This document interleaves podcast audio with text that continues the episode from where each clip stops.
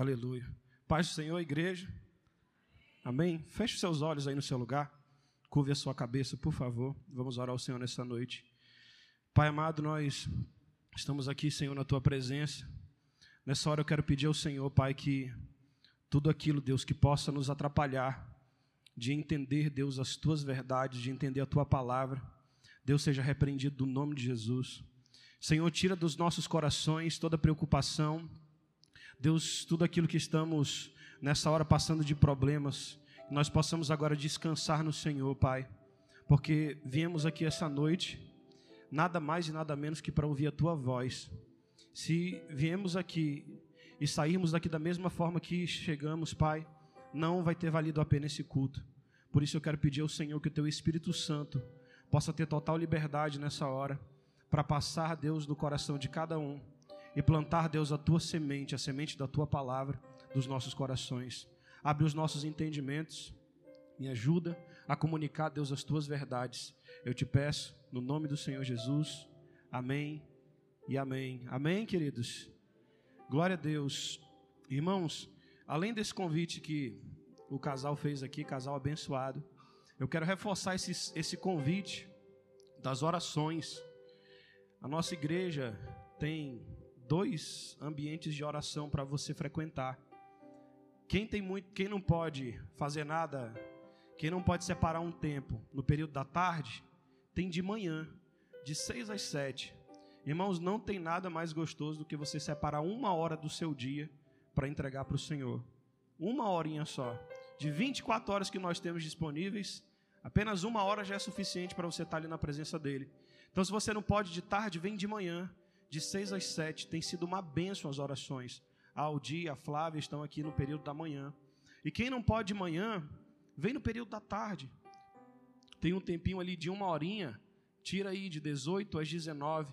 Nós entramos essa semana passada agora, essa semana agora, num período de jejum e de oração de 40 dias. Estamos em, uns, em, em vários propósitos de 40 dias. Então, se você quer participar com a gente, Venha nessas orações, eu tenho certeza que você vai ser abençoado aqui nesse lugar. Deus quer juntar o seu povo. Esse esse tempo que a gente vem no domingo, na quarta-feira, é muito bom, mas ainda é muito pouco se comparado àquilo que Deus realmente quer fazer e quer falar nas nossas vidas. E esse tempo, querido, que a gente tem passado de, de oração tem sido um tempo maravilhoso, maravilhoso. Eu, para quem não me conhece, meu nome é Randall. Eu sou estava como pastor em Caracaraí, voltei para cá há pouco tempo. Minha esposa teve filho recentemente. E também faço parte do louvor. E há uns 40 dias atrás, mais ou menos, o pastor me lançou um desafio. Falou: Olha, é, vem trabalhar na igreja aqui no período da tarde. E eu vou dar para você uma hora todos os dias de 18 às 19, para você estar tá dirigindo o culto de oração. Eu confesso que eu não queria. Falei, meu Deus do céu. Vamos, vamos ser francos, né? Quem ora aqui mais de uma hora por dia, levanta a mão. É difícil, irmão. É difícil ou não é? Orar uma hora. Você tirar uma hora do seu dia para estar tá orando. É difícil. Quem diz que é fácil, eu dou os parabéns e parabéns. Me ensina como é que é esse negócio. Porque é difícil. E quando ele propôs esse desafio, eu pensei, eu falei, cara, na minha casa eu não consigo orar meia hora. O que, que eu vou fazer em uma hora na igreja? E ó, irmão, que Deus tinha me levado para uma cidade para pastorear uma igreja. E lá talvez seria uma das minhas bases mais fracas, era a oração. E eu aceitei, falei, tá bom, vamos lá. Não tinha a menor ideia do que ia fazer. Ele falou, né? Muito simples. Culto de oração vai orar de oração para orar. Vai lá, ora e pronto, e acabou. Mas nas primeiras semanas Deus já começou a, a revelar coisas maravilhosas. Nos primeiros dias Deus já começou a fazer coisas maravilhosas na oração. E algumas pessoas, inclusive o casal ali, tem vindo conosco. E Deus foi começando a falar coisas, foi começando a falar coisas. E tem falado coisas grandiosas que se você também separar uma hora do seu dia, você vai ouvir de Deus aquilo que Ele quer falar para você. Porque o que Deus tem para fazer na tua vida é grande. O que Deus tem para fazer na tua vida é enorme. Agora você precisa ouvir a voz do Senhor. E essa é uma dificuldade natural nossa. Nós somos seres carnais. A Bíblia diz que o espírito está pronto, mas a nossa carne ela é fraca. E a nossa carne é fraca para essas coisas. E quando nós começamos esse esse período de oração, na primeira semana Deus foi nos levando para um caminho e começando a nos revelar coisas a respeito de intimidade. E Deus falava que o povo dele não queria mais ser íntimo dele. Estavam vindo para a casa do Senhor, estávamos lotando as igrejas, não só a nossa, mas como diversas igrejas de todos os lugares. Porém, estavam vindo buscar a Deus apenas em busca de bênçãos. Porque Deus é um Deus maravilhoso, é o Deus do impossível que faz tudo acontecer. E nós crescemos com essa mentalidade. E depois da teoria da, da, prosperidade, então bagunçou a cabeça de muita gente com isso. Hoje, igreja é sinônimo de bênção. Eu vou para a igreja, porque eu quero ser abençoado. E eu comecei a orar e pedir ao Senhor Deus. As pessoas estão vindo orar, as pessoas têm necessidades. E a Bíblia fala que Jesus se preocupava com a necessidade do povo. Eu me recordo daquele texto onde ele está falando ali o sermão do monte já estava alguns dias pregando e viu que o povo estava com fome. Parou ali, viu o que, que tinha, não dava para comprar nada, fez aquele milagre, alimentou o povo e o povo foi ensinado. E eu comecei a pedir do Senhor, Deus, alimentar o teu povo é uma grande responsabilidade, mas isso é, é, Ele quem faz, através de nós, mas é Ele quem faz. E daqui a pouco, Deus começa a nos levar para outra área, intimidade. Intimidade. Meu, meu povo precisa de intimidade. Meu povo precisa de intimidade. Meu povo precisa de intimidade. Aí eu comecei a falar, meu Deus, como é que eu faço? O povo tem intimidade. Só me busca.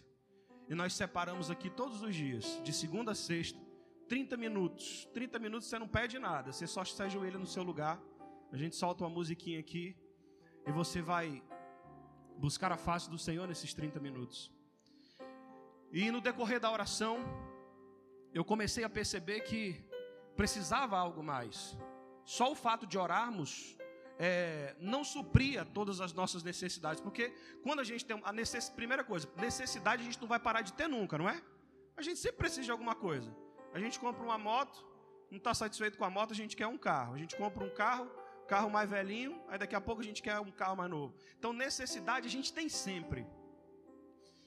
E nessa busca por essas coisas, nós acabamos nos perdendo e nos desviando do propósito principal, do centro de tudo, do centro de todas as coisas. E até que eu cheguei num certo ponto, e Deus me mostra, principalmente essa última semana agora, e eu me perguntei, Deus, qual é o meu propósito nesse negócio todo? Por que, que eu estou aqui? Qual que é o propósito da minha vida? E confesso, irmãos, que os últimos meses, eu, ao retornar de Caracaraí para cá, foram os piores meses da minha vida. Os últimos quatro meses, cinco meses atrás. Os piores da minha vida. Pastoreei o campo por dois anos. Não fomos tão bem sucedidos como gostaríamos de ser. Tivemos lá inúmeros problemas. Tivemos que retornar por, por coisas maiores. E chegamos aqui e ficamos. É, eu, particularmente, fiquei meio balançado. Eu falei, Senhor, quando eu sair daqui, eu saí daqui com. Quando a gente vai para alguma missão, a gente vai todo animado, né? A gente recebe uma missão, a gente vai todo animado. Quando chega lá na missão, normalmente a gente desanima no meio do caminho. E ao retornar, a gente fica mais desanimado ainda, quando a missão não é tão bem sucedida.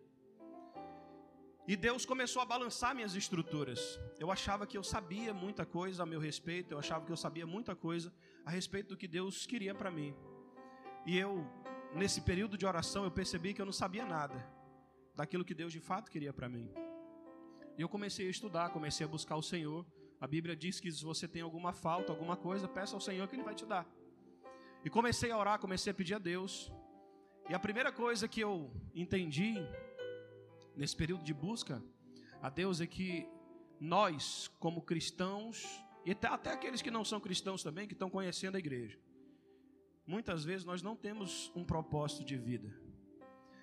Eu quero fazer uma pesquisa básica. Se você sentir a vontade de, de, de responder, amém. Quantos conhecem o propósito de Deus para suas vidas? Levantem as mãos. Beleza. Quantos já fizeram planos baseados nos propósitos que Deus tem para sua vida? Levanta a mão. Para eu conhecer. Quantos estão vivendo hoje o propósito de Deus? Aí já acaba, porque na primeira a gente já começou já a nivelar que nem todo mundo. Irmãos, eu percebi que nós estamos vivendo e andando sem propósito. Estamos vindo à igreja por vir, ou às vezes até em busca de uma benção, mas não há propósito nisso. O nosso propósito é a satisfação rápida. Ou seja, eu preciso de algo. Eu vou lá e busco do Senhor.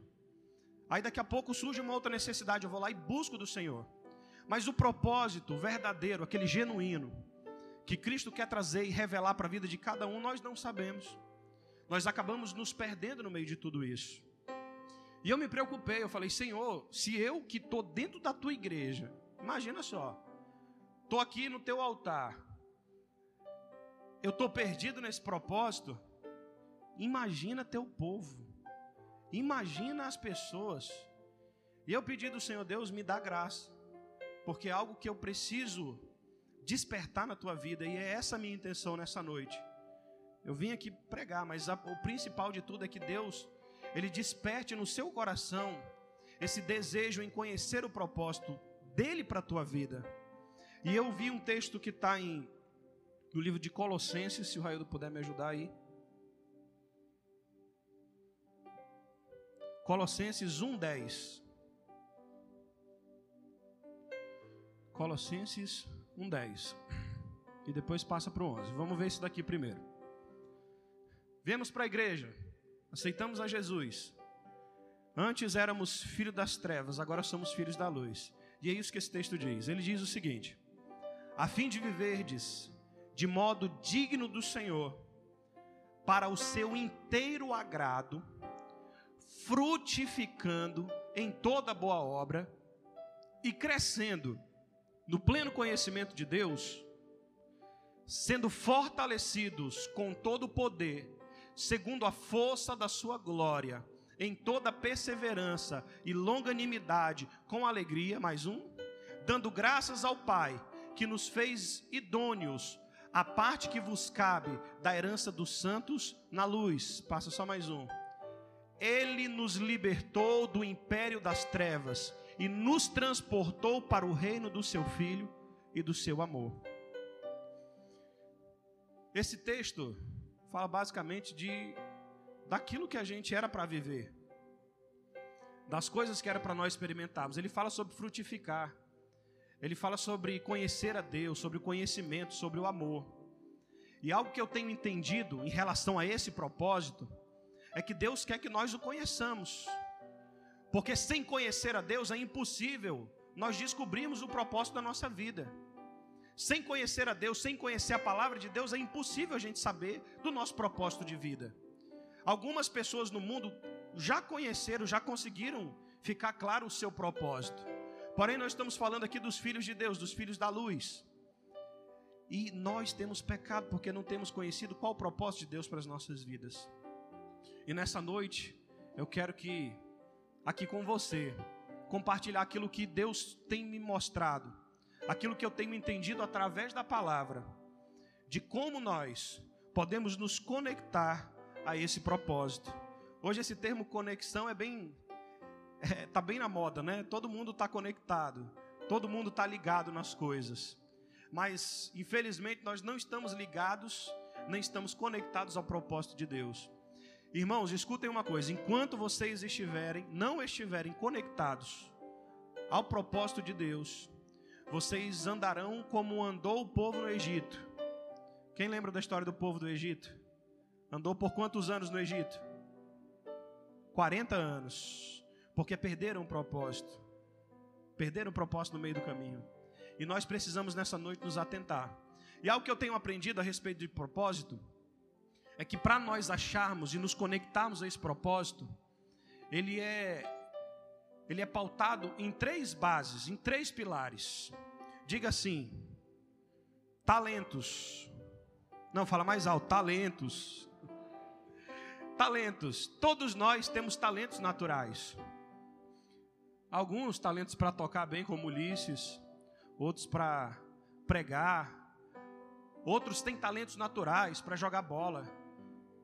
Quem aqui tem talento, levanta a mão. Quem reconhece um talento na sua vida, levanta a mão. Todo mundo tem, por mais que você às vezes não reconheça. Hoje eu conversei com uma pessoa que sabe que tem, mas diz que não tem. Mas tem talento, todos nós. Deus deu para todo mundo isso. Isso foi um pacote que Deus colocou no nosso DNA. Deus deu um talento natural. Algum ele deu talento para ser líder, outros deu talento para falar. Deu talentos, Deus distribuiu. Deus foi bom quando Ele deu talentos para você. Alguns têm mais, outros têm menos. Por que do talento? E aí eu coloquei algumas coisas aqui. No latim, a palavra talento quer dizer talento é a sua capacidade natural ou aprendida para desempenhar atividades. Ela está inteiramente ligada às nossas habilidades naturais, que podem ser desenvolvidas através de práticas. Uma pessoa que prega, por exemplo, nosso pastor, tem muita gente que conhece, ele tem um talento natural para estar tá pregando. Eu vejo o cara pregando aqui, você fica às vezes duas, três horas ouvindo ele e não se cansa. Eu admiro profundamente pessoas assim. E eu gosto, quando eu estou pesquisando a respeito de pregações, ministrações, essas coisas, eu gosto de gente que sabe falar bem. Apesar de eu ainda não saber falar tão bem, mas eu gosto, porque a gente vê e vai aprendendo. Talentos naturais. O nosso propósito está ligado inteiramente aos talentos que Deus colocou na gente. Então, para você entender o propósito da sua vida, o propósito de Deus para a tua vida, você precisa primeiro saber quais são os teus talentos. O que, é que você sabe fazer de bom? Eu, desde muito pequeno, desde a idade da minha filha já, acho que até antes da, minha, da idade da minha filha eu já cantava. Minha filha tem três anos. Eu me lembro que na igreja, nós éramos na época da igreja Assembleia de Deus, tinha um pastor muito bom aqui na época, o pastor Grangeiro. E todas as vezes que tinha culto na, do lado da minha casa, eu sempre corria lá com ele. Pastor, pastor, me dá uma oportunidade. Não tinha um pingo de vergonha na cara, me dá uma oportunidade. Aí ele virava assim para mim, tirava o microfone e falava: Não vai cantar a música da Xuxa, não, né? Vou não, pastor. Então canta, meu filho. E cantava, gostava de cantar. Cantei muito, cantei dos três anos, até hoje ainda estou cantando. Foi um talento que Deus colocou na minha vida. E ao longo da minha vida eu procurei desenvolver esse talento. Estudei, fiz alguns cursos, procurei tudo, mas chegou um tempo que eu falei assim: rapaz, esse negócio de talento de música não é para nós, não, cara. Esse negócio de música não dá dinheiro. Você vê um músico aqui de Roraima ganhar dinheiro, eu dou os parabéns para ele, que ele é muito abençoado. Que é difícil. Primeiro, nós estamos longe de todos os grandes centros.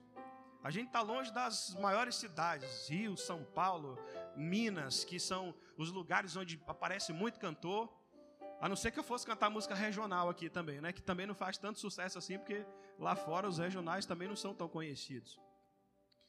E comecei a cantar, comecei a cantar, comecei a cantar. Com, acho que com 14 anos eu fiz um curso. Fiz três anos esse curso, curso técnico. Era chato para Dedéu. Professora muito chata. Mas a gente teve que fazer porque tinha que ficar bonzinho ali naquilo que a gente estava fazendo.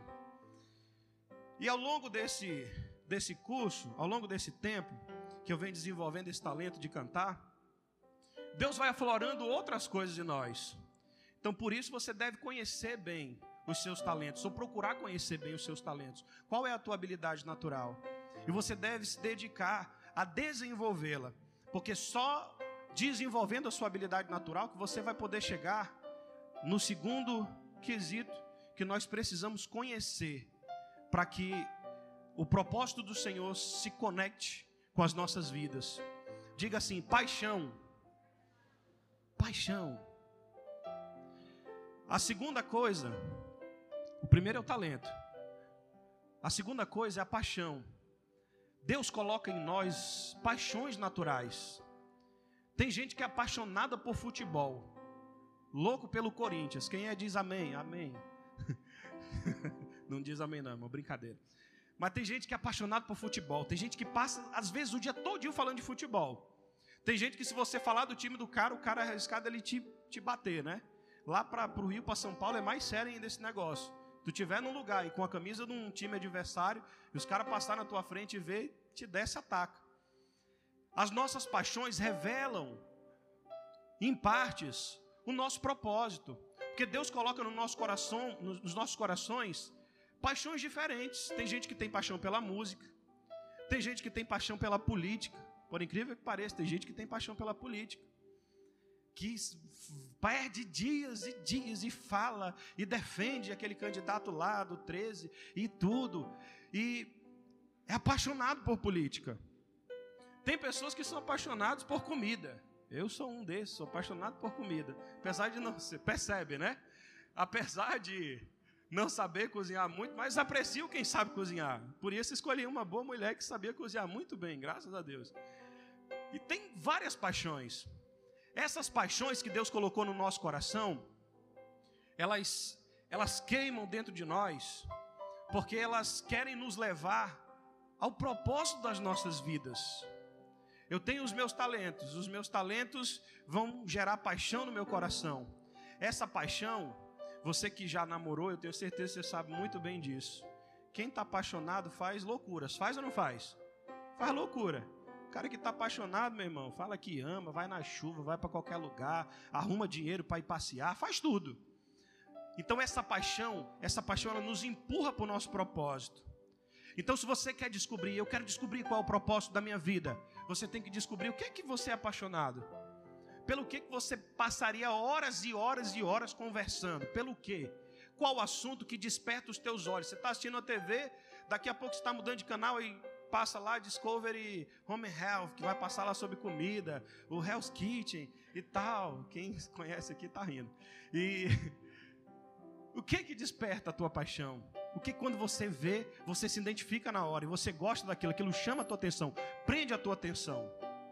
Então eu coloquei algumas coisas aqui, paixão são as minhas inclinações naturais. É aquilo que me chama a atenção, que me prende a atenção. Nossas paixões são aquelas coisas que mais gostamos e gastamos tempo com ela. Nos trazem prazer. Então a paixão, irmãos, ela está ligado inteiramente ao nosso prazer. O que, que te o que te traz prazer? Te traz prazer estar na casa do Senhor? E aqui é uma pergunta que você deve se fazer sempre. Estou indo para a igreja. Estou indo para a igreja. Tenho prazer de ir para a igreja? Porque tem gente que vem para a igreja, parece que é um fardo, né? Ah, eu vou ter que ir para a igreja hoje. Misericórdia, eu vou ter que ir lá. E chega na igreja, irmão. Chega na igreja assim, era melhor que eu não tivesse vindo. Porque você olha para a cara do cara, chega o cara tá murcho. E ele te murcha também. Nessa brincadeira toda. Então você tem paixão de vir para a igreja? Tem essa paixão, identifica essas paixões no seu coração, porque essa paixão vai te levar para o terceiro nível. E esse nível aqui é o nível mais importante de todos. Diga assim: eu preciso. Fala mais forte, eu preciso sonhar. Hoje à tarde eu estava conversando algumas coisas a respeito dessa mensagem com minha esposa e nós falamos de sonhos. Existem dois tipos de sonhos nas nossas vidas: os sonhos que são provocados pelas nossas paixões naturais. A gente gosta de comida, a gente vai sonhar com alguma coisa de comer. A gente gosta de política, tem gente que sonha com política, por incrível que pareça. A gente gosta de alguém, a gente sonha com a pessoa. Existem os sonhos que são gerados por coisas. Agora existe um sonho, e é esse daqui que eu quero que você preste muita atenção nessa noite. Que é um sonho que foi colocado na tua vida por Deus. Um sonho que foi plantado no teu coração por Deus. Um sonho que, quando você lembra dele, te traz emoção. Quando você lembra desse sonho, você, o teu coração na hora começa, começa a queimar de uma forma diferente. Esse tipo de sonho, para quem se recorda muito bem, e graças a Deus a Record esses últimos anos agora tem feito algumas coisas legais. Entre elas foi a história de José. Quem já viu já a história de José? Muitos já viram a história de José. Para quem não se, para quem não lembra, quantos conhecem a história de José? Quase todos conhecem a história de José. Para quem não se lembra da história de José, José era um sonhador. sonhador nato. Um certo dia ele estava no campo, colhendo os seus feixes. Ao colher ali os feixes, os irmãos também estavam com ele, ele tinha 11 irmãos. E a Bíblia conta que ele sonha que esses feixes se curvavam diante dele. É o bobão pega e vai falar para os irmãos no outro dia: Olha, eu sonhei que os feixes de vocês se curvavam perante o meu. Os irmãos já ficam indignados com o cara. Fala, rapaz, esse cara está achando que é o quê? Ele era o mais novo da família. E depois, a Bíblia, no mesmo capítulo, a Bíblia relata um outro sonho, onde ele, ele sonha que o sol, a lua e as estrelas se curvam na sua presença. E ao contar esse sonho, ele conta para o pai, conta para a mãe, e o pai repreende ele, fala: Meu filho, não tem cabimento isso. Aonde que tem lógica? Que um dia eu e a sua mãe e os seus irmãos vamos nos curvar diante de você. E você conhece a história muito bem. Os irmãos armam ali um negocinho para matar ele. Quando vão matá-lo, se arrependem, não, não vão matar não, vamos vender esse camarada aí. E o restante da história você conhece. Ele vai para o Egito. Lá no Egito ele vai para a casa de Potifar, na casa de Potifar.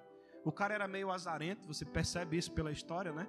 Onde ele ia tinha confusão. Estava na casa dele, os irmãos se levantaram contra ele foi para o Egito, foi trabalhar na casa do cara, pensou, peguei uma promoção. Começa a trabalhar, daqui a pouco a encapetada da mulher do cara dá em cima dele e, acusa ele de ter feito besteira. Aí lá vai para a prisão de novo. Mas algo que eu tenho certeza que José preservou o tempo todo no coração dele foi os sonhos de Deus. Porque foi Deus que deu esses sonhos para ele. E ao lembrar da história de José, eu trago aqui para as nossas vidas. Quais são os sonhos que Deus tem colocado no teu coração? Quais são os sonhos que você tem no coração? Quando você olha para a sua situação hoje, você vê só a sua situação ou você consegue olhar para o futuro e lembrar-se dos sonhos que Deus às vezes colocou no teu coração? E algo que eu tenho percebido, queridos, que além de nós, como povo de Deus, andarmos sem propósito, nós também não temos mais sonhado tanto quanto deveríamos sonhar.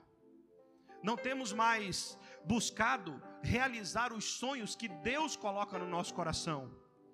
E o propósito da nossa vida só vai se concretizar, nós só iremos nos conectar a esse propósito quando tivermos essas três coisas muito claras na nossa mente. Quando nós sabemos aquilo que nós somos bons, quando nós entendemos as nossas paixões e quando nós conseguimos identificar quais são os sonhos que Deus colocou no nosso coração. E eu lendo algumas histórias de alguns homens, não são homens de Deus, mas foram homens que encontraram um propósito na vida. E eu me lembro de uma história que eu ouvi essa semana de um, um camarada baixinho. Ele foi estudar num outro país, estudou anos e anos, voltou para o país dele, e a a turma ali dele chegou perto dele e falou: E agora? O que, que a gente vai fazer? Vamos dominar o mundo, vamos ganhar tudo. Como é que a gente vai fazer agora? Aí ele falou: Vamos fazer de um negócio de um jeito diferente. E aí os caras falaram: Mas como é que a gente vai fazer? Como é que é? Qual é o teu sonho? Conta aí pra gente. Aí ele falou: Não, é muito simples. Vamos me seguir. Tirou as roupas dele tudinho, botou um vestidão, uma roupa esquisita rapou a cabeça e falou assim: Olha, todas as vezes que você encontrar alguma pessoa que tem alguma necessidade, abraça essa pessoa. Os caras, não, mas tu não vai pregar, tu não vai falar, tu não vai dar uma palavra para essa pessoa. Não, só abraça essa pessoa. E essa turma, esse grupo do abraço, começou a fazer sucesso. Fez tanto sucesso que hoje você conhece eles como Mahat, ele como Mahatma Gandhi. Quem já ouviu falar de Mahatma Gandhi?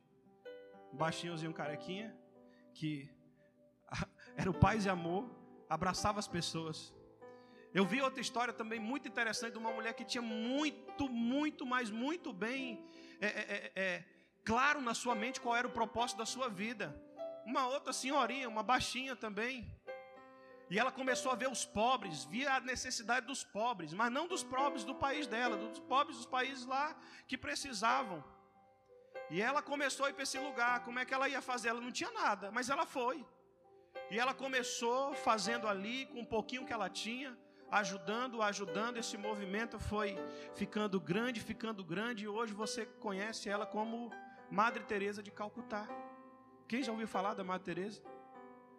Eu contei essa semana aqui também uma história bem legal do, do Walt Disney. Todos conhecem o Walt Disney. Certo dia ele estava sentado no seu parque, tinham recém-inaugurado seu parque. E ele estava olhando para estava olhando para o alto.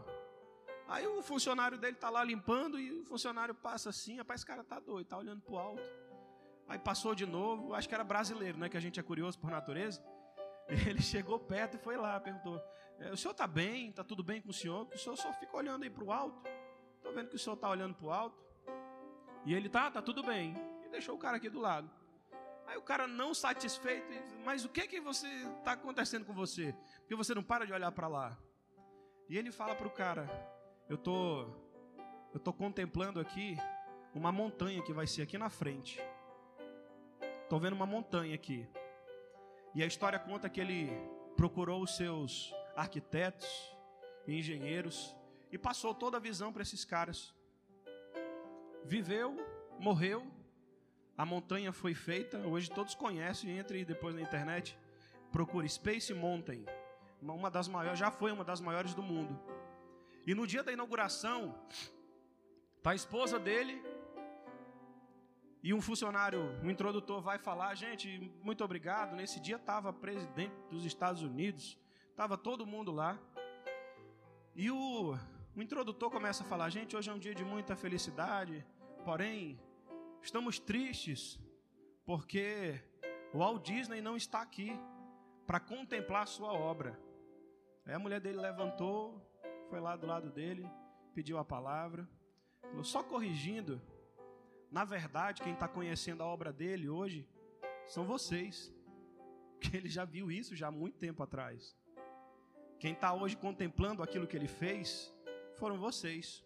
E se você for pesquisar a história dele, ele era um, ele foi um cartunista que foi demitido de vários empregos. Ele passou por vários empregos. As pessoas diziam que ele não tinha talento. Um outro baixinho também, engraçado, né? Deus tem alguma coisa com os baixinhos. E, poxa vida, Deus me ajuda. E um outro baixinho também, ele na época colocava uma roupa engraçada e andava assim. Quem lembra desse aqui? Charlie Chaplin. Falaram pro cara que o cara não era engraçado. Falaram assim, não é engraçado. E hoje, até hoje nós lembramos dele. Por que, que eu falei desses caras, gente? Todos esses caras sabiam qual era o propósito das suas vidas.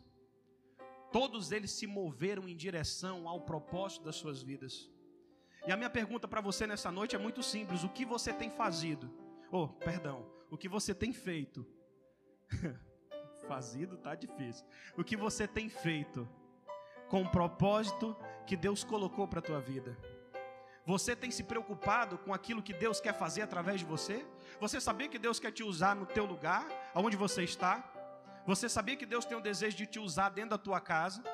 Você sabia que assim como esses homens que alguns eram cristãos, outros não, Deus quer te usar para realizar grandes coisas pelo mundo, pela humanidade? Vocês sabiam disso? Deus quer usar a vida de vocês. Mas enquanto vocês não entenderem que Deus tem um propósito para suas vidas, vocês infelizmente não poderão contemplar e nem tampouco vislumbrar aquilo que Deus quer fazer. E voltando à minha preocupação do começo, a minha preocupação é que muitas pessoas têm morrido no decorrer do caminho. Muitas pessoas têm se frustrado, principalmente aqueles que estão dentro da igreja. Principalmente nós aqui que fazemos parte já de uma igreja, fazemos parte de uma liderança. Nós nos frustramos muitas vezes, mas sabe por que nós nos frustramos? Porque não conhecemos o nosso propósito. Aqueles que conhecem o propósito movem as suas vidas em direção a Ele. Aqueles que conhecem os seus, o seu propósito não para diante das adversidades, pelo contrário, ele vai buscando até chegar e alcançar aquele propósito. E a minha oração tem sido nesses últimos dias tem sido isso, Senhor, desperta as pessoas. Desperta as pessoas. Se você até hoje não tinha feito essa pergunta, qual que é o propósito da minha vida? Qual que é o teu propósito para a minha vida, Senhor? Eu te convido a fazer nessa hora. Eu queria que você, no seu cantinho mesmo, você fechasse os seus olhos, curvasse a sua cabeça e fizesse essa pergunta: Senhor, o Senhor tem um propósito para a minha vida? Há pessoas que pensam que as suas vidas foi obra do acaso, mas Deus revela aqui na Sua palavra que Ele planejou cada passo da sua vida, que Ele reservou para você coisas grandiosas que Ele reservou para você coisas maravilhosas. Qual é o teu sonho? Muitas vezes nós contamos os nossos sonhos para as pessoas, as pessoas dizem que são ridículos. Mas nessa noite Deus quer dar esse recado para você e dizer: sonhe aquilo que Ele tem colocado no teu coração, pois Ele vai te ajudar a você se encontrar com o propósito dele. Então eu vou te dar aqui um minutinho para que você comece a, a, a trazer na sua memória todos aqueles sonhos que você tinha quando você era pequeno, aqueles sonhos que Deus foi colocando no teu coração ao longo da tua vida, e aquilo que Deus já disse que ia fazer na tua vida através desses sonhos. Pai, em nome de Jesus, nós possamos sonhar, Pai. Deus, o teu povo não tem sonhado, a tua igreja tem morrido porque não tem sonhado.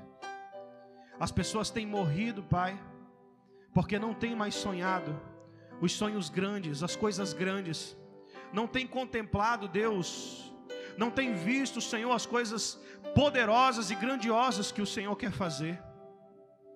Então, nessa noite eu quero pedir ao Senhor, Pai, que o Senhor possa trazer, Deus, à tona todos os nossos sonhos, todos aqueles sonhos que se perderam até aqueles sonhos que pareciam para nós, Deus, sonhos impossíveis.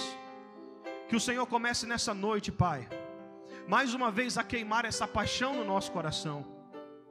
E que possamos despertar, Senhor, despertar desse sono e ir em direção a esse propósito, Pai. Aleluia. Fique de pé. Queria chamar o pessoal do louvor aqui para me dar uma ajuda.